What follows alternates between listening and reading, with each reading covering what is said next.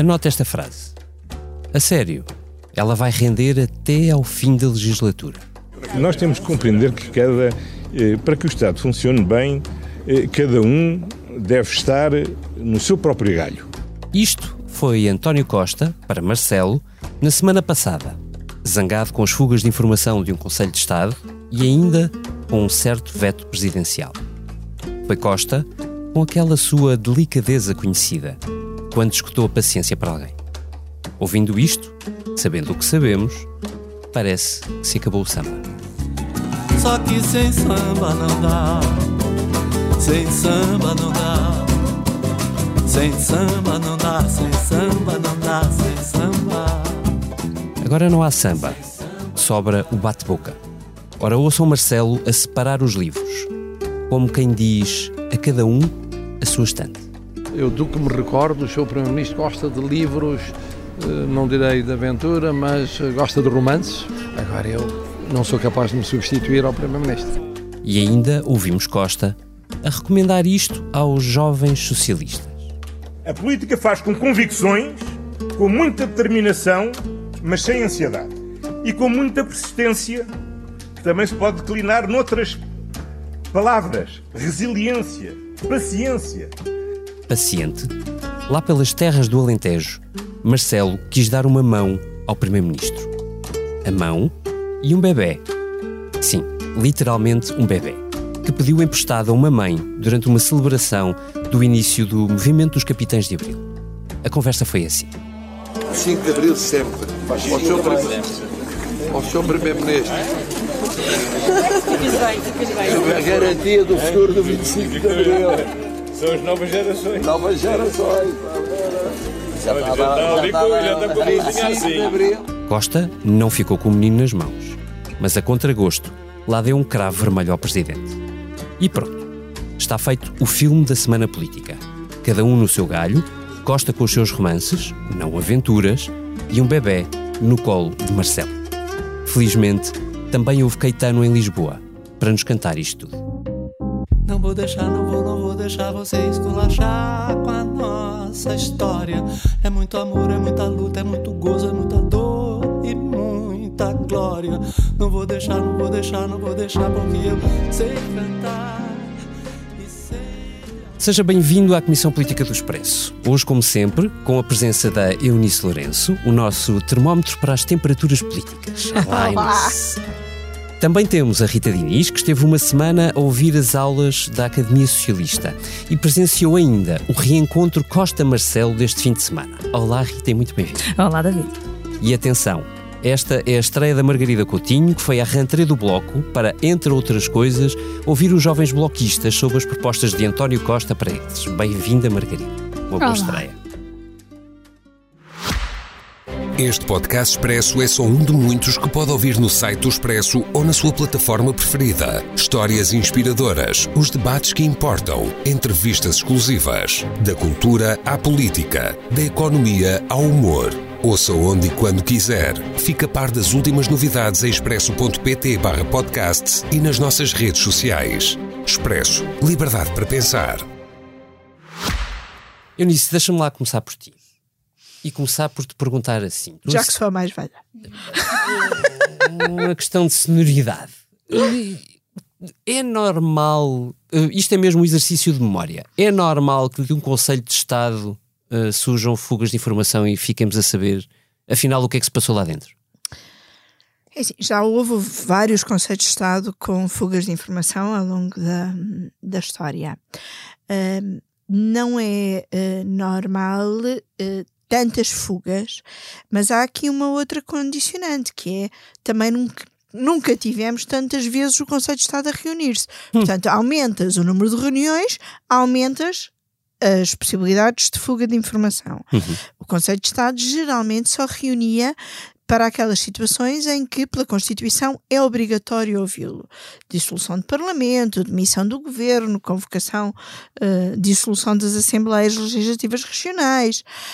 Marcelo Rebelo de Sousa quis hum, encontrar no Conselho de Estado quase que mais uma, uma forma de intervenção política ah, e eh, usando talvez para algo que não é constitucionalmente correto, que é ser um órgão de fiscalização do governo. O órgão de fiscalização Uma do espécie governo. de segunda Câmara do Parlamento, é isso? Exatamente. O órgão de fiscalização do governo é o próprio Parlamento. Nós não temos segunda Câmara. Mas eh, Marcelo Rebelo de Sousa imprimiu um ritmo quase trimestral ao Conselho de Estado, dando-lhe essa característica de fórum de discussão de assuntos de atualidade, convidando inclusive pessoas para irem lá falar, como foi o caso dos presidentes do BCE, tanto Draghi como Lagarde, presidente do Parlamento Europeu, António Vitorino, quando era presidente da Organização Mundial das Migrações. Portanto, transformou aquilo que era um órgão de aconselhamento do Presidente da República Uhum. para momentos de importante decisão política num órgão de debate político sobre questões de atualidade.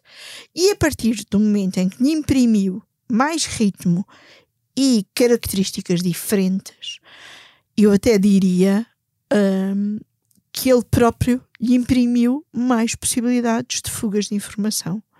Porque uma coisa era uh, conselheiros de Estado divulgarem uh, quem é que numa reunião estava contra ou a favor de uma dissolução do Parlamento, ou quem numa reunião, por exemplo, uh, quando uh, estava mais sob os holofotes o caso de Timor, tomou esta ou aquela posição.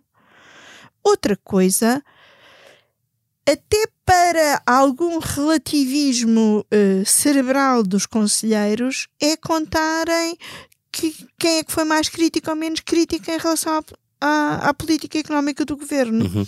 Portanto, uh, tornou-se mais habitual termos mais fugas de informação, porque o Conselho de Estado também se tornou mais regular e porque lhe foi uh, impressa uh, uma característica que não era a sua. Acresce que uh, o Presidente sabe quem é que tem no Conselho de Estado, não é? Ou seja, há vários comentadores, só para, só para dizer coisas totalmente factuais. Sim, uh, completamente há, há dois factuais, comentadores televisivos que comentam em pleno Conselho de domingos, Estado. Marcos Mendes na SIC e António Lobo Xavier na CNN. E Cavaco? Silva, que é um comentador de 3 em 3 meses de atualidade nacional. Sim.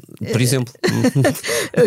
tornou-se também quase que uh, uh, ganhou também ele próprio o ritmo do Conselho de Estado. Isso, é verdade. Aliás, pois, está quase aproximado ao ritmo do Conselho de Estado, Marcelo, é verdade. Mas, uh, David, deixa, antes de me perguntares o que quer que seja, deixa-me deixa só uh, por introduzir aqui uma questão.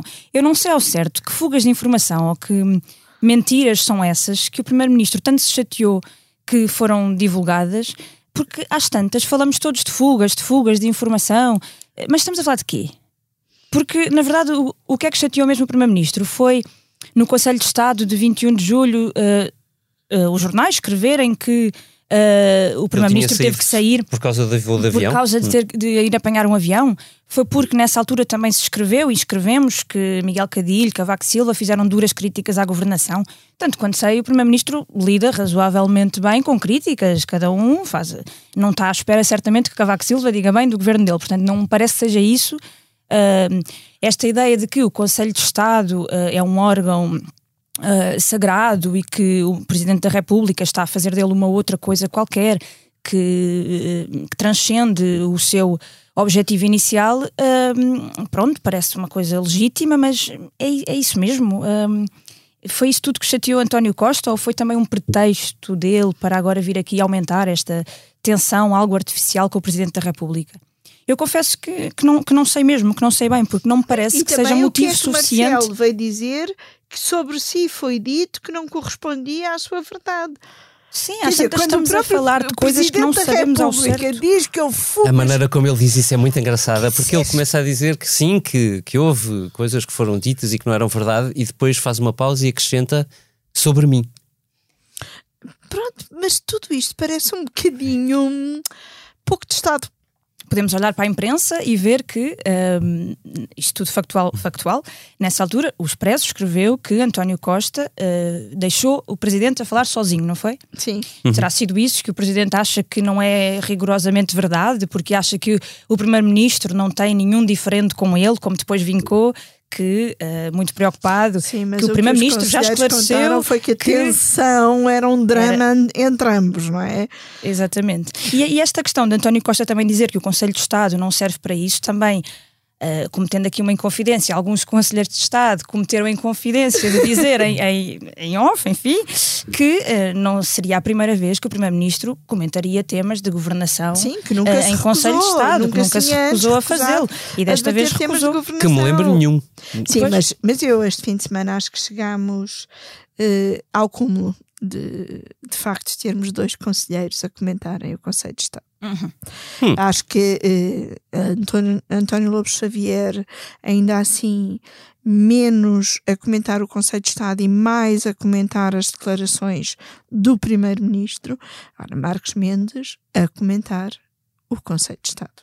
Hum. Um candidato, nunca um conselheiro acontecido, de Estado que é uma espécie de pré ou proto-candidato presidencial a comentar o Conselho de Estado. Ai, chega, eh, vamos parar um bocadinho. Deixa-me só ainda passar pela Apesar da Rita, porque eu, gostar muito disto tudo. eu mas- queria perguntar à Rita, esta era a pergunta que eu tinha para ti, Rita Diniz, Desculpa. e, e tu interrompeste-me isto assim, não, não quer dizer. não- É, é, Parece o é Conselho de Estado, é? a funcionar. Parece o Conselho de Estado e isto uma rebaldaria.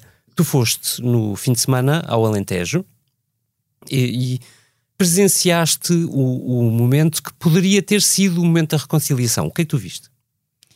não, não foi propriamente uma reconciliação. O que, o que se vê hum, eh, nas câmaras e fora delas, portanto, eu vi com, com os meus olhos, hum, é todo um teatro, é toda uma encenação em que o Presidente da República aparecem os dois muito sorridentes, como sempre, nunca pensámos o contrário, hum, está tudo muito bem, mas um Presidente da República muito mais a querer. hum, chamar o primeiro-ministro para junto de si, a querer normalizar uh, a situação, uh, até vai buscar o bebê ao colo da, da mãe e vai mostrá-lo ao primeiro-ministro. E, e o António Costa muito a optar Como por, fez por algum. o Papa. Sim, o presidente tem ali algumas. uh, alguns traços em que parece que queria ser um bocadinho papa, mas uh, e António Costa a pôr ali alguma alguma distância. Houve ali um momento muito simbólico quando os jornalistas uh, perguntam a Marcelo Rebelo de Sousa se ele pode fazer ali umas declarações, nomeadamente sobre o sismo em Marrocos. Um, o presidente pergunta ao primeiro-ministro que está ao seu lado se ele não quer dizer ali umas palavrinhas e o primeiro-ministro diz não deixe estar. O, o ministro dos Negócios Estrangeiros já, já vai falar sobre isso e afasta-se, portanto, não aparece claramente na, na imagem ao lado de Marcelo Rebelo de Sousa. E foi assim um bocadinho o tempo todo. Mas claro que o teatro uh, fez com que os dois aparecessem muito tranquilos e sorridentes. Hum. Um, As ao imagens um que eu vi hum, na SIC Notícias não eram propriamente um primeiro-ministro muito sorridente. Mas deixa-me perguntar isto à Margarida. Margarida, eh, tu hum, entraste no Expresso eh, agora a cobrir sobretudo a ala esquerda, portanto os partidos como o Bloco de Esquerda, o Partido Comunista Português, portanto eu posso te perguntar isto como alguém que vê isto de fora do, desta confluência de palácios entre São Bento e, e Belém. Olhando de fora, tu, tu parece-te que isto é eh, alguma coisa de muito grave ou, ou é um teatro, como dizia a Rita? Acho que é, é difícil dizer isso, quer dizer, visto de fora, ah, isto começou já com João Galamba Uhum. e Sim, depois foi, foi escalando. Ahm, antes disso, parecia haver uma relação até próxima entre, entre Costa e Marcelo, ah, mas é, é difícil perceber se isto tem consequências reais. Aquilo, ah, eu acho que a esquerda tem uma visão muito diferente destas ah, divergências. Aproveita isso e diz-nos: tu estiveste na rentrée do Bloco este fim de semana, uh, uh, tiveste por lá três dias, salvo erro. Uh, Como é que, como é que no. Como é, que nos, como é que nos dois partidos, sim, mas no Avante há, muito, há muita gente, não é? Não Muita é uma coisa gente tão fora do próxima. PC. Sim. Um, como, é que se, como é que se lia isto nas conversas que, que foste ouvindo e tendo por lá? Eu acho que aí eh, é semelhante, tanto o PCP no Avante também tentou. eh, não ligou muito a isto, diz que isto é uma coisa que não afeta as pessoas e que o que é importante é focar nos problemas das pessoas.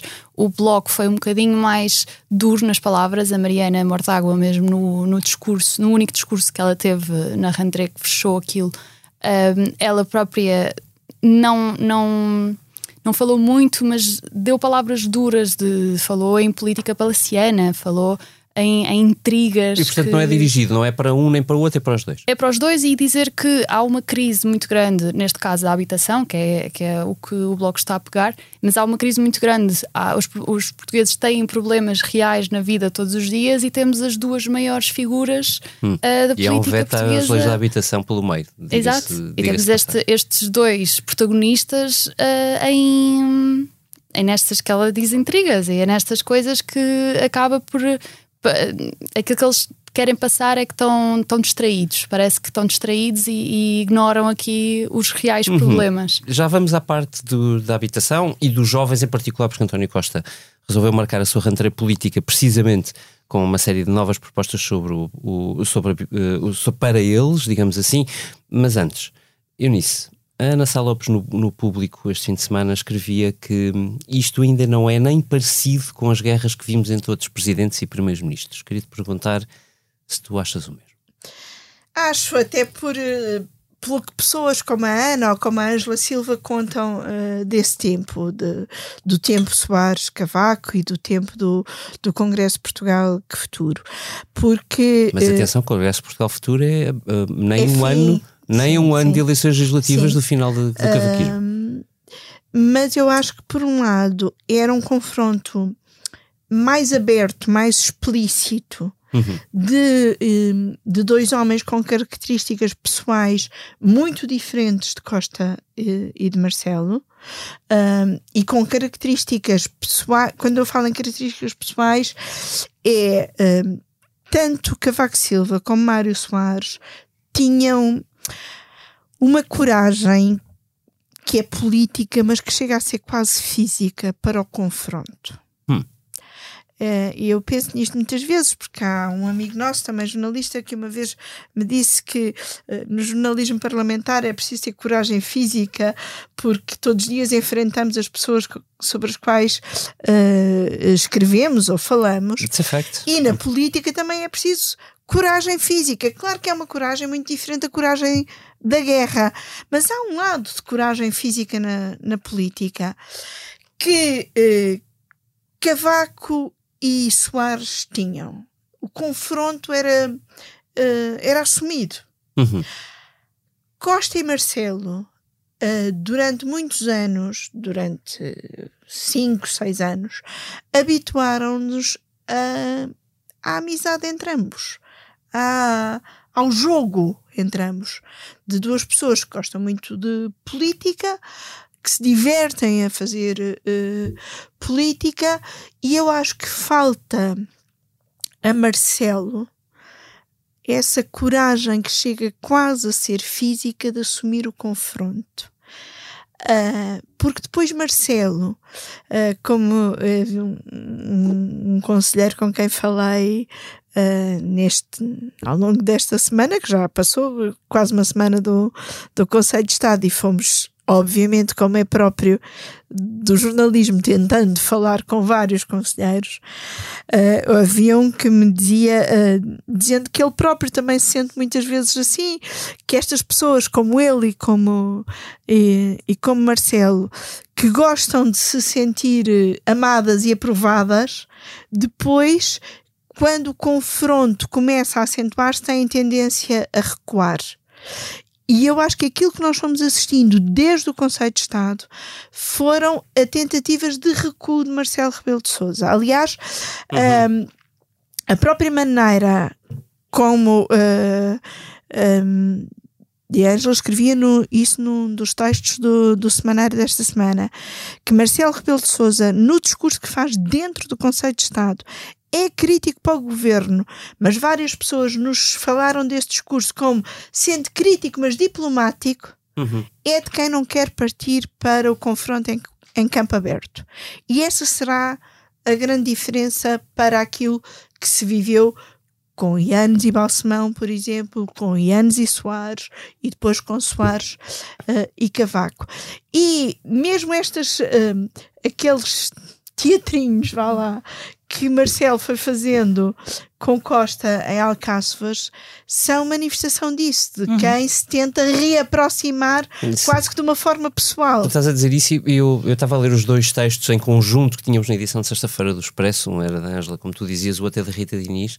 E agora, Rita, eu elogio para ti, tu usas a expressão que me parece mesmo a expressão-chave para descrever o, o- a etapa, a era em que entramos nesta guerra de palácios, que é de uma guerra fria. Eh, e, e de repente, lendo os dois textos, eh, eu vou sintetizar muito por alto, recomendo que leiam quem, quem não conseguiu ainda. Eh, é, é a presidência, ou Marcelo, quem quiserem, a dizer não, não quero que haja confronto, mas depende do outro lado. E, e tu, do lado do governo, a dizer não, mas o Primeiro-Ministro não quer um confronto, mas depende do outro lado. E de repente há, toda, há uma bomba atómica que está na mão do. tem uma frieza diferente da do presidente. Sim, a sensação que dá é que António Costa hum, entrou aqui numa nova fase de. de não, não quero chamar ruptura, porque eu acho que ainda não é ruptura com o Presidente da República, mas é claramente algo uh, que mudou. Houve algo que mudou e vai ficar cada vez mais assumido. Está cada vez mais assumido. Este silêncio no Conselho de Estado foi talvez o momento mais assumido de, de todos Sim, mais em claro relação a de isso, mais claro de todos. Mas continua a haver, e é aí que eu acho, a dúvida é até onde é que António Costa vai escalar isto, porque Marcelo Rebelo de Sousa, por ele, acho que parece claro, porque, pelo que a Eunice também acabou de dizer, eh, que vai procurar eh, pôr gelo nos pulsos e recuar de aqui um bocadinho. umas boquinhas e umas picardias, mas ele gosta de ficar só por essa picardia, não gosta de ir. Mesmo Sim, o sim. discurso que fez em O O Alcácer. veto é muito violento, mas o veto, ele- o PS pode aprovar a mesma. Ou, Sim. ou se quiseres, nos professores, ah, eu veto isto, mas se vocês Sim, quiserem, depois aprovem outra vez e ponham lá E uma mesmo na habitação, depois ainda disse: Ah, mas não se Sim, esqueçam sim, que a regulamentação ainda volta para mim. Mas, mas nem é bem assim, porque o governo pode aprovar por portaria, falar pode, sobre isso fora dos pode fazer- microfones. Ok. Mas, mas a questão é essa: é que Marcelo Rebelo de Souza parece que está aqui a dar um bocadinho um passo atrás, porque calma, também não vamos entrar aqui em guerra. E do lado do governo, apesar de ser muito mais declarado, hum, depois é muito, é muito engraçado, porque com, eu, eu acho que escrevia lá que um governante disse, quase evitando a ironia, dizia: Mas qual tensão? Hum, que tensão? Co- Como se não fosse óbvio que, que houve um escalar de tensão, mas a ideia de que não, não há escalar de tensão nenhum. Um, e diziam outra coisa que é ruptura é uma quebra, uh, como era a expressão, um, uma quebra irremediável de, de alguma coisa. E aqui não há quebra de nada, portanto, tudo continua. uh, Mas e depois há o, o Carlos César, no final da, da Academia Socialista este domingo, a, a recomendar ao PS, portanto, lê-se António Costa, não sei se bem se mal, eh, que, que tenha paciência, que nada se faz sem consensos, sem falar com toda a gente. Sim, aqui, é preciso... aqui foi muito engraçado. Carlos César e António Costa já nos habituaram a ser uma dupla, uh, do polícia Uhum. bom e o polícia mau. Foi muitas vezes assim, em que Carlos César era no Parlamento o polícia mau. Mas Uh, inverteram os papéis, é? Inverteram, inverteram os papéis. E aqui Carlos César estava claramente uh, com o papel uh, distribuído, eu imagino, e foi assim que eu interpretei que estava um, de alguma forma Combinado. combinado assim que uh, Carlos César iria fazer todo o discurso da, da estabilidade e de que é preciso não pôr isso em causa.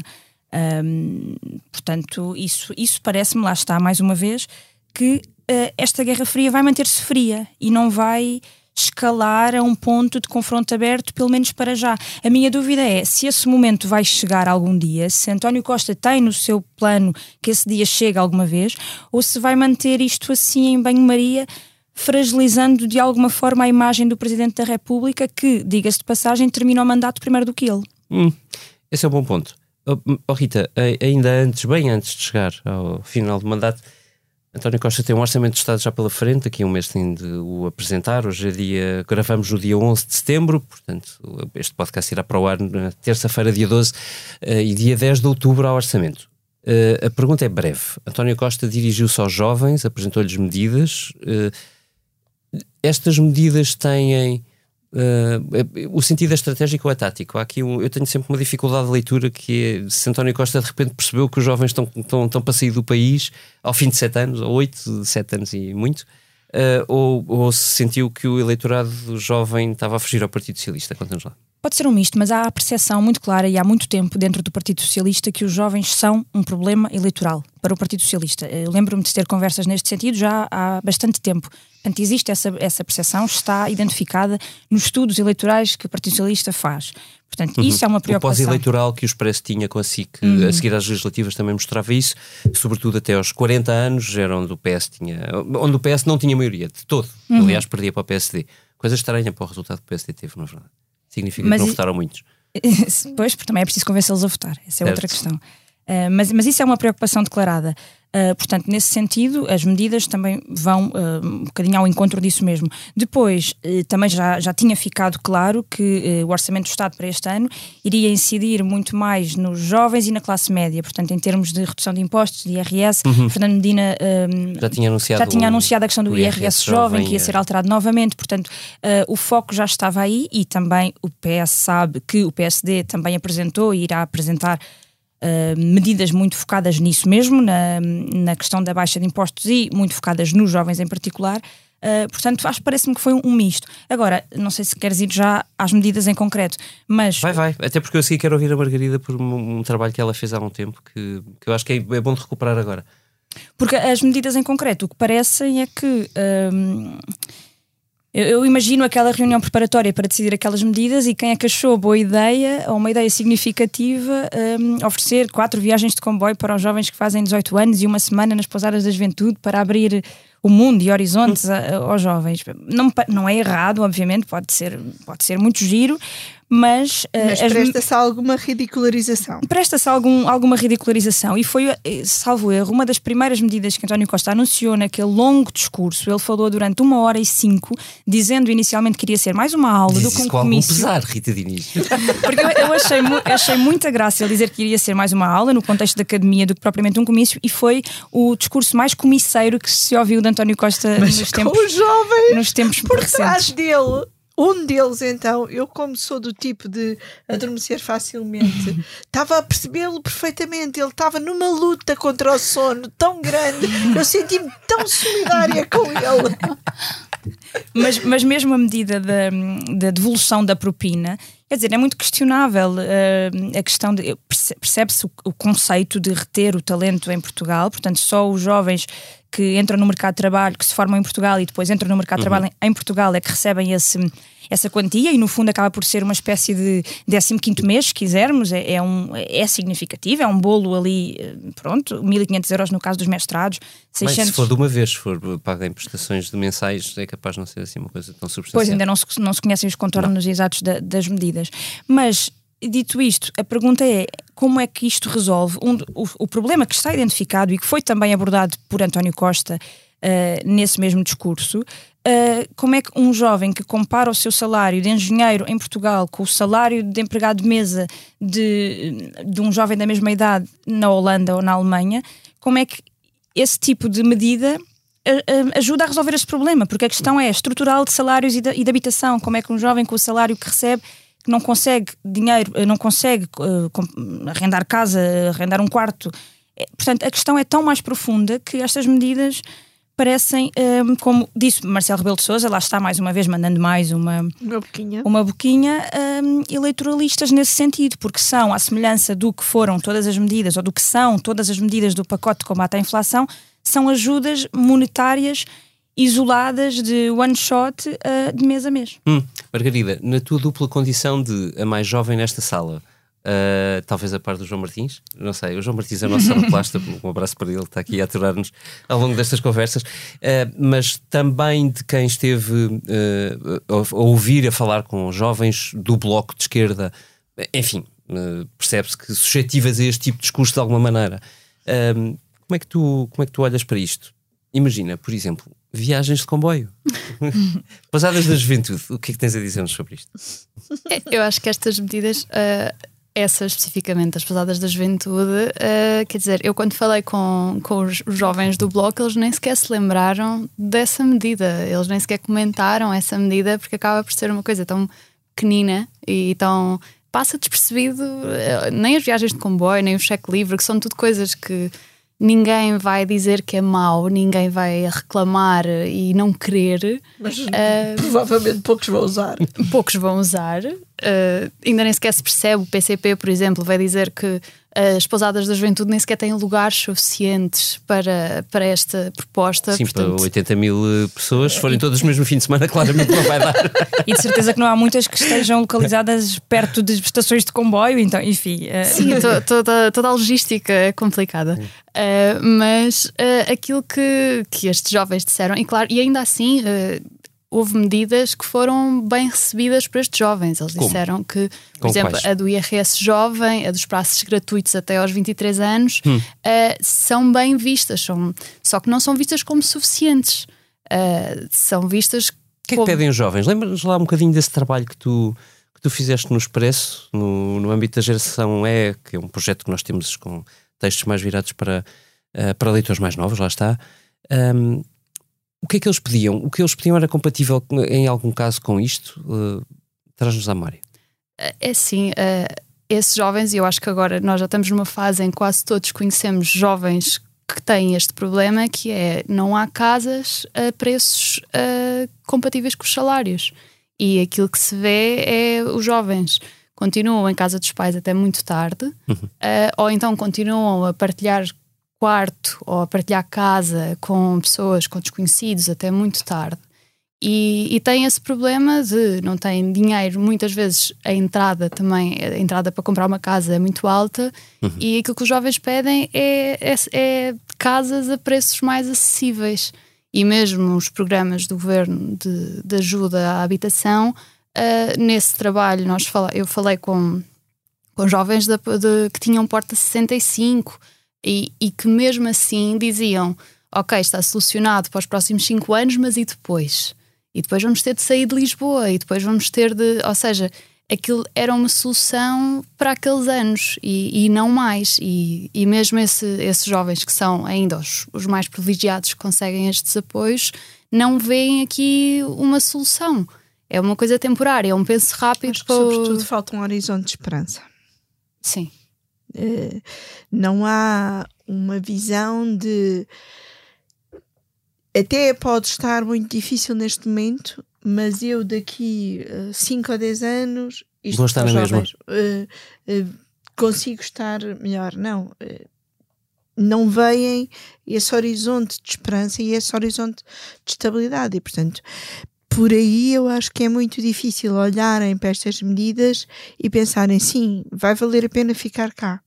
Sim. Uhum. É, é engraçado porque António Costa dava o exemplo de eh, António Guterres ou Mariano Gago quando, eh, quando começaram políticas estruturais de mudanças na, na educação, fizeram-no para benefici- beneficiar as crianças que estavam a nascer naquela altura e não os É, jovens que mas estavam isto não tem nada a ver. e, e parecia que era nesse sentido que António Costa dizia que estas políticas de habitação estão agora, eh, ou seja, já deviam ter começado antes, mas estão a começar no seu governo, diz ele, que desde 2015 que inscreveram no programa de, de governo e de, em 2016 começaram a desenhar a lei de bases, mas tudo isso não passam de, de papéis que depois António Costa também diz que eh, só em 2021 é que milagrosamente encontraram financiamento para, para esses, essas medidas que estavam inscritas naqueles papéis.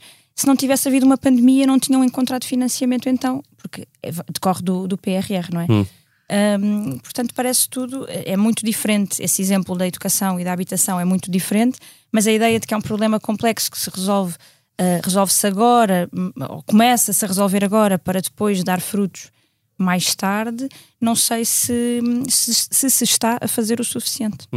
Eunice, para fecharmos, o PSD marcou a rentrée política com propostas, eh, sobretudo viradas para a questão do IRS. António Costa traz-nos propostas eh, viradas para os jovens. Estrategicamente, quem é que ganha mais? Eu acho que nenhum ganha ainda, porque nenhum consegue dar o tal horizonte de esperança. Cada um só tenta dar respostas mais ou menos imediatas e com uma meta eleitoral também muito imediata, que é das europeias. E, portanto, vamos lá fazer propostas para os jovens para ver se eles vão votar em nós em junho. Boa sorte nas europeias, Ah. nunca acontece. Ainda por cima num feriado Sim. de junho, Ah, Ponte. uma ponte, sim. E falta a tal visão estratégica ah, de, eh, que país vamos ser, que futuro vamos ter. Eu sei que parece muito vago isto de falar de visão estratégica e de horizonte de esperança, mas é isso que me parece faltar.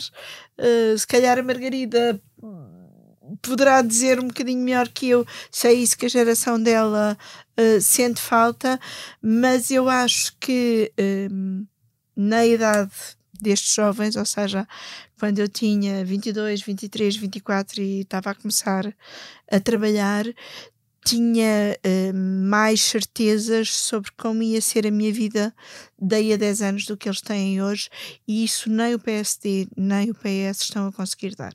Margarida, fecha lá. Sim, é, é lá está, é aquilo que, que eu também ouvi dos jovens e que é uma realidade, é que estas medidas apresentadas por António Costa Uh, não, não mexem na habitação, não mexem nos preços das casas, uh, não mexem, não aumentam salários. Uh, e os jovens que veem como única possibilidade emigrar para conseguir ter uma vida normal, não veem nestes, nestes 600 ou 700 euros de retorno de propinas razão suficiente para ficar. E porque quem vai lá para fora não é por um aumento de 600 ou 700 euros por ano, é por um aumento real e por verem que são capazes de comprar uma casa.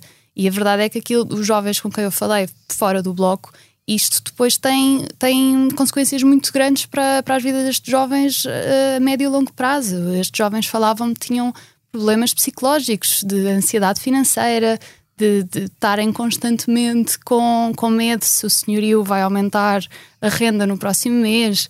Uh, as pessoas estão, os jovens estão, querem construir família e, e não estão a dar esses passos porque não conseguem financeiramente, e isto uh, traz consequências. E, e, acho que isto se vai, se não se tratar, uh, vai se notar daqui a uns anos. E terá consequências demográficas. Exato. O trabalho de que a Margarida nos falavas tem este título. Se nos querem cá, tem muito trabalho a fazer. Pesquisem no site do Expresso, vale bem a pena. Vamos ao que não nos sai da cabeça. E, Sr. Deputado, é algo que não me sai da cabeça e acredito que é essa a minha única preocupação. Hoje não combinámos nada. Rita Diniz, o que é que não te sai da assim, cabeça? Ai, assim, de, de, subtão. Não, eu agora estou com um problema porque eu tinha aqui assinalado que o que não, que não me sai da cabeça é, é, precisamente a minha alguma indignação com estas medidas eh, apresentadas para é resolver problema. o problema é dos jovens, eh, que já expliquei um bocadinho na primeira parte, mas é, é, é, pegando mesmo neste, neste termo que a Margarida falava agora, da ansiedade financeira, eu acho que houve um, uma comissão política que eu trouxe isso também também aqui para, para a mesa, apesar de eu não ser tão jovem assim, considero-me jovem.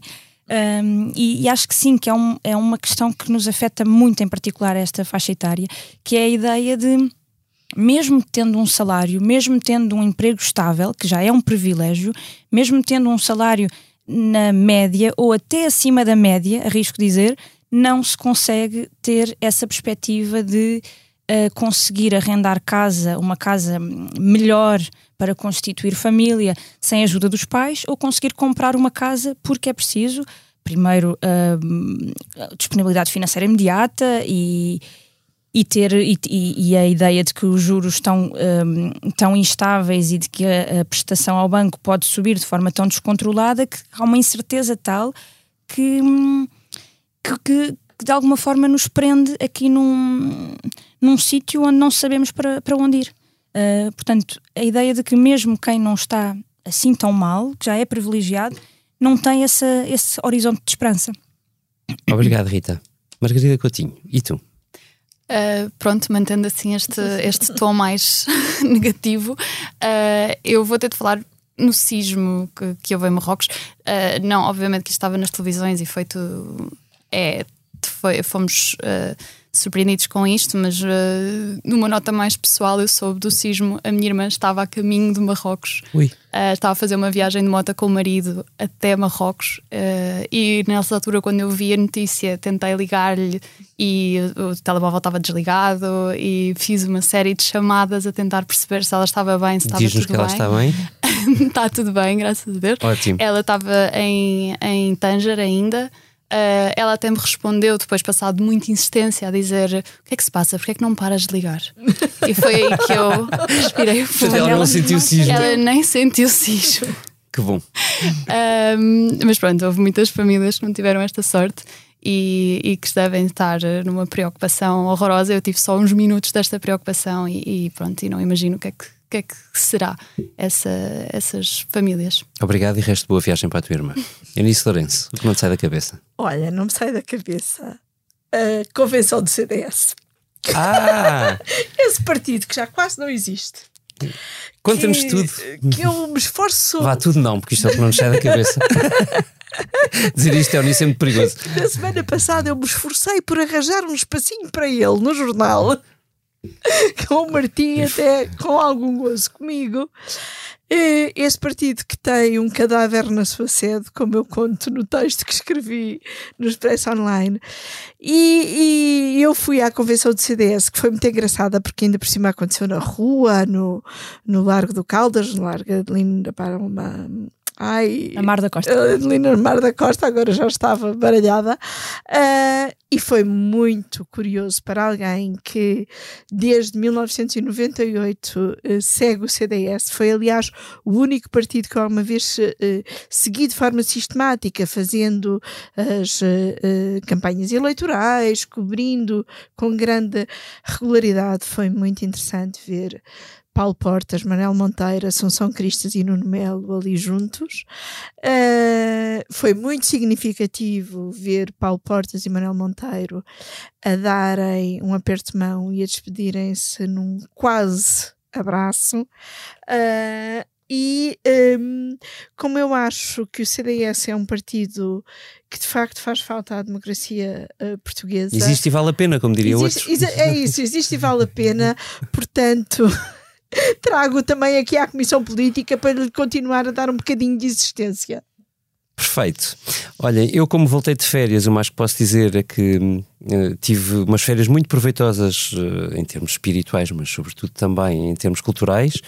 Um, vi vários concertos absolutamente inesquecíveis, começando pelo da Garota Não, no, em Paredes de Cora, uh, imperdível, doido para ir ver ao CCB mais no final do ano. Descobri alguns uh, cantores, algumas cantoras, ao caso, uh, maravilhosas, que eu não conhecia, como a Selma Umamuse, que, é, que eu vi no Calorama e que foi esplendorosa, e também vi depois no, no Avante, e Ethel Kane, uma jovem norte-americana transexual com uma voz absolutamente maravilhosa. Um, e recordei, voltando atrás na minha história, aos Blur, no concerto magnífico do Calorama, e também agora, no fim de semana, a um concerto notável, perfeito, como disse uh, o público, uh, de Caetano Veloso, no Coliseu de Lisboa. Estas são as minhas recomendações musicais. A minha recomendação literária das, que vem das minhas férias é o Pátria, Uh, um livro de, sobre o País Basco, sobre a ETA, sobre os tempos da ETA e sobre como as famílias se dividem e como se podem tentar recompor uh, de um período longo de duríssimo terrorismo uh, que muitas vítimas fez. mas lá está, um livro que nos deixa um leve, leve sabor de esperança. Esta foi a Comissão Política do Expresso, abrilhantada com o João Martins, no tratamento de som, ilustrada pelo Tiago Pereira Santos, gravada em pleno arrufo de Palácios, na semana em que Cavaco Silva, lá está, falando em voltar atrás na nossa história, promete publicar o seu manual de bem governar. Como diria o Caetano, tão inventivo que é o tempo. Até para a semana. Eu nunca tinha visto nada assim. Ah,